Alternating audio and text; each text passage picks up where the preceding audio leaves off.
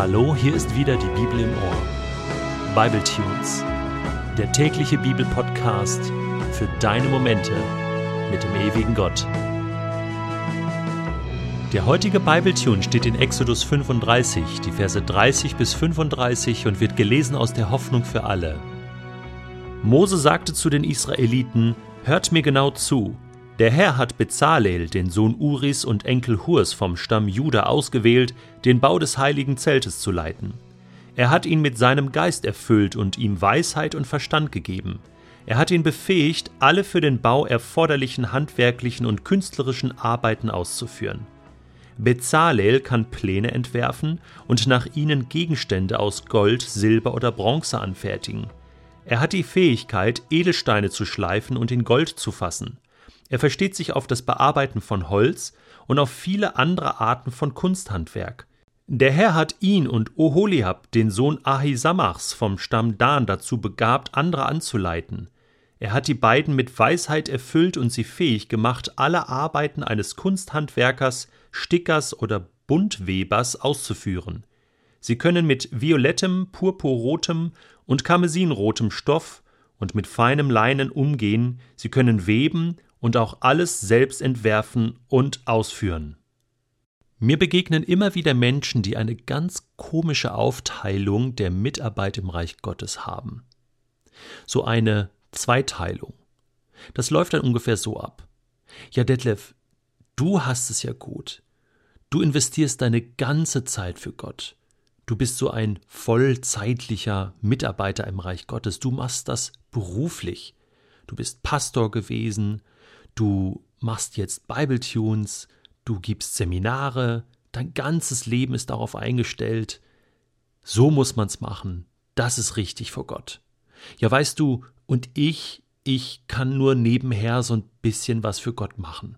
Ich arbeite irgendwo ehrenamtlich mit, ich kann ein, zwei Sachen ein bisschen unterstützen, aber ja, das war's dann auch schon.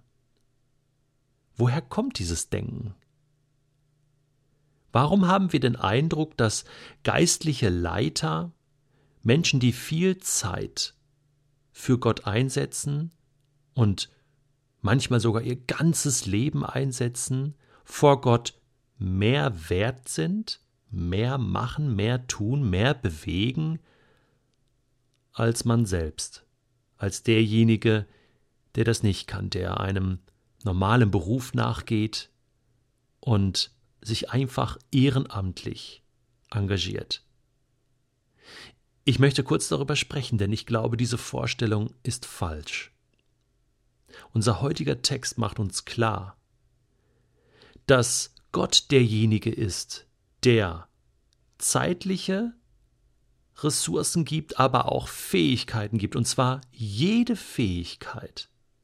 Nicht nur die geistlich spektakulären Fähigkeiten wie Leitungsgaben oder Weisheit zu reden, Erkenntnisgaben, geistliche Gaben im engeren Sinne, sondern auch die natürlichen Fähigkeiten, künstlerische Fähigkeiten. Bezalel ist das beste Beispiel. Und er war eine Mischung aus Kunsthandwerker, Planer, Stratege, aber auch Leiter. Denn Gott hatte ihn auf allen Ebenen begabt. Er hatte ihn, ihm verschiedene Fähigkeiten gegeben. Und dieses Projekt Stiftshütte, ja, das war ein großes Projekt, aber das hat er ja nicht sein Leben lang gemacht. Er wird sicherlich auch ausgebildet worden sein als Handwerker.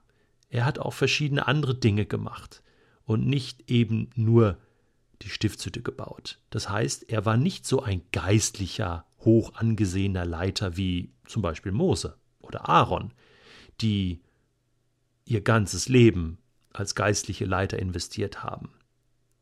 Was ich damit sagen will, ist Folgendes.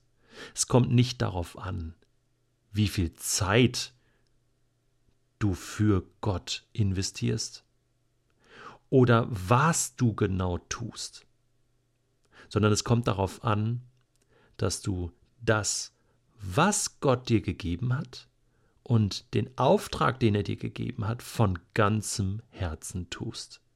Dass du es einfach tust. Das ist der einzige Maßstab, den Gott gibt. Und derjenige, so wie ich, der ein ganzes Vollmaß an Zeit von Gott zur Verfügung gestellt bekommen hat, der das beruflich machen kann, der soll das auch tun. Und derjenige, der es einfach ehrenamtlich, manchmal sogar sehr im Hintergrund tun kann, der soll das tun. Ganz ehrlich, ich habe Bezalel bis jetzt noch nicht wirklich gekannt. Er ist ein un, mir unbekannter Mensch im Alten Testament. Ich kenne Jesaja, Jeremia, Mose, Daniel, Abraham, Jakob, David, Salomo. Das sind die wirklichen Heroes, oder? Aber mal ganz ehrlich, ohne Bezalel hätte das mit dem Wohnort und der Begegnungsstätte Gottes, mit der Stiftshütte auf dieser Erde nicht funktioniert. Gott hat dich begabt und befähigt mit irgendeiner Fähigkeit, ob du das jetzt für geistlich hältst oder nicht, ob du das für wertvoll hältst oder nicht.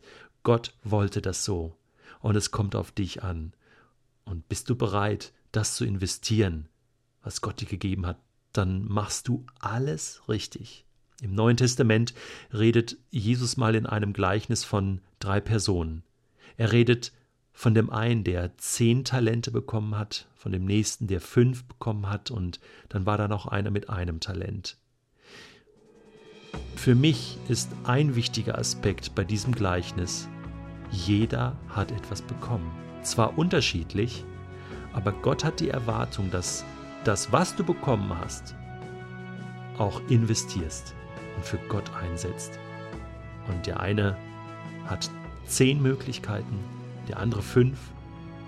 Und da ist vielleicht nur einer und das bist vielleicht du, der du im Moment denkst, ich habe nur eine Möglichkeit, ich kann nur eine Sache geben. Ja, aber dann mach das doch. Dann gib doch die eine Sache.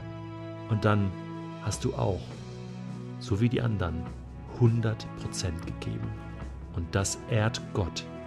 Und das ist das Entscheidende. Gott segne dich wenn du anfängst, deine Investition endlich Wirklichkeit werden zu lassen.